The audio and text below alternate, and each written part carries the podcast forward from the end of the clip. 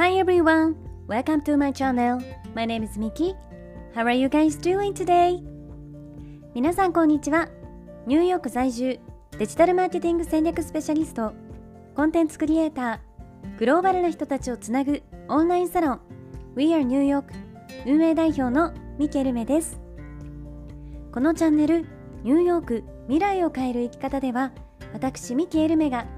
世界の中心ニューヨークからポジティブなパワーを届けるストーリーや皆さんの日々のインスピレーションになるような最新のビジネスニュースマーケティングトレンドなどについてお届けしています。本題に入る前に一つ告知をさせていただきます。私が運営しているオンラインサロン We are New York ではここでは配信していないグローバルなキャリア形成やインフルエンサーとしての働き方セルフデベロップメントなどに関するより深い内容をクローズドのコミュニティで発信しています。毎月2回にわたりオンライン上でメンバーミーティングを開催しているんですが、えー、グローバルに活躍されている各業界のスペシャリストの方をゲストにお招きしてお話を聞いたりとか、えー、最新のマーケティングやビジネスソーシャルメディアについての勉強会を開催したり夢を叶えるためのワークショップなどにみんなで取り組んでいます。またサロンには本当に幅広い年齢層の方そしていろいろな異なる職業や業界の方たちが集まっていますのでサロン内でお仕事が生まれたり一緒にビジネスをしたり日本や海外での人脈を作れたりと本当に有意義で素敵なコミュニティになっています。サロンの方ではより私のですねプライベートなお話や海外の最新情報に関する、えー、内容をですねシークレットブログでも配信しています。オンラインサロン We are New York は性別、年齢、住んでいる場所や食料などに問わずどなたでもご参加いただけるウェルカムで温かいコミュニティになっていますので、えー、興味がある方はぜひ概要欄のリンクから公式サイトをチェックしてください。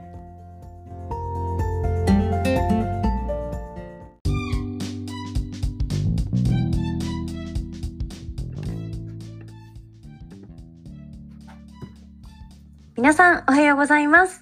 えー、本日もいかがお過ごしでしょうか？今日は2022年を悔いのない1年にするためにというテーマで、えー、時間管理についてちょっとお話をしていこうかなと思います。気がつけば、えー、10月もあっという間に後半に差し掛かっていて今年もなんとあと残すところ2ヶ月ちょっとになりましたよね。あと2ヶ月って聞くとあああとたったの2ヶ月だってこう感じてしまう方とあまだ2ヶ月もあるんだって感じる方の、まあ、2通りがいると思うんですけれどきっとですね多くの方は今年はあと、えー、たったの2ヶ月しかないんだっていうふうに思われる方なんじゃないかなと思います。私もですねただこう毎日に追われて過ごしていると本当に時間の流れが早く感じてしまって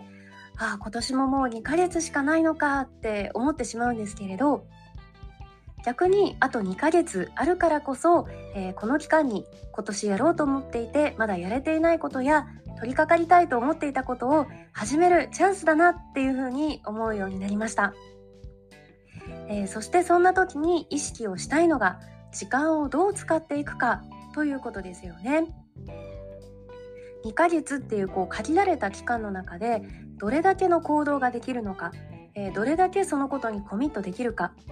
はたまた、えー、どれだけそれに没頭できるかっていうですねそれ次第でやっぱり同じ2ヶ月っていうその時間でも、えー、結果として大きな違いというのが生まれてきます。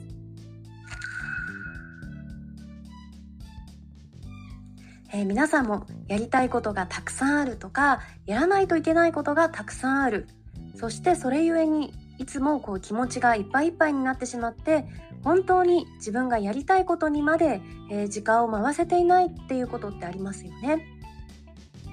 私もですねあれもこれもやらないとっていうふうに思っているとあのふとこう時計を見てわあ今日も終わって終わっちゃうってこう一日の速さにすごいびっくりさせられることがあったりします。だけどそうならないためにも、えー、一日一日の時間効率を考えて意識をして過ごすだけでその日、えー、自分がこうこなせる仕事の量とか、えー、物事の量っていうのが圧倒的に変わってきます。そして、えー、その時間効率を考えた時にまず一番最初に意識をしたいことっていうのが、えー、物事の優先順位をしっかりと決めることですよね。そしてその優先事項を決めたら、えー、今度は優先事項が高い順番から、えー、順に物事を片付けていくということです。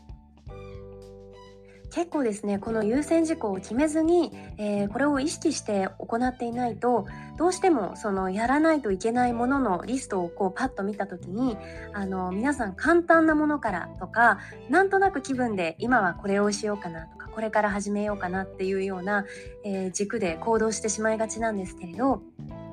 逆にですね、えー、大切なものから重要なものからこう優先してこなしていくと、えー、やっぱり同じ時間の中でも、えー、効率よくですね多くのことを、えー、こなせるようになっていきます。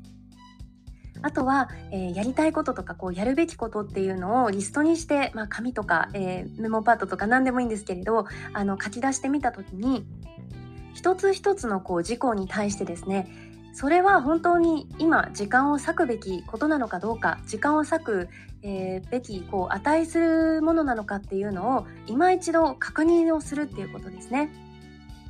そしてこれは今じゃなくてもいいもの。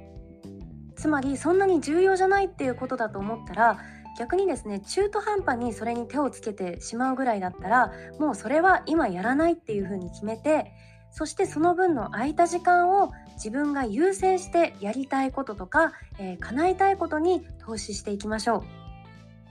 そうすることで、えー、足りないって思っていた一日の時間をですね、えー、生み出すことができるようになってきてそこからさらにこう一日の充実度というのも増してくるはずです。えー、私もこれから来る2022年の11月12月のこの2ヶ月間っていうのは、えー、特にですねこの2つを意識しながら、えー、毎日をさらに丁寧に過ごして暮らしていくつもりです。えこれを聞いてくださっている皆さんは2022年の残り2ヶ月をどんな毎日にしたいですか、えー、ぜひコメント欄で教えてください。それでは今日も聞いてくださりありがとうございました。え、今日のエピソードが少しでも面白かった、ためになったと思っていただけたら、是非フォローやライクで応援していただけると嬉しいです。それでは皆さん、今日も一日どうか楽しく素敵な日をお過ごしください。Thank you for listening. See you tomorrow. Bye.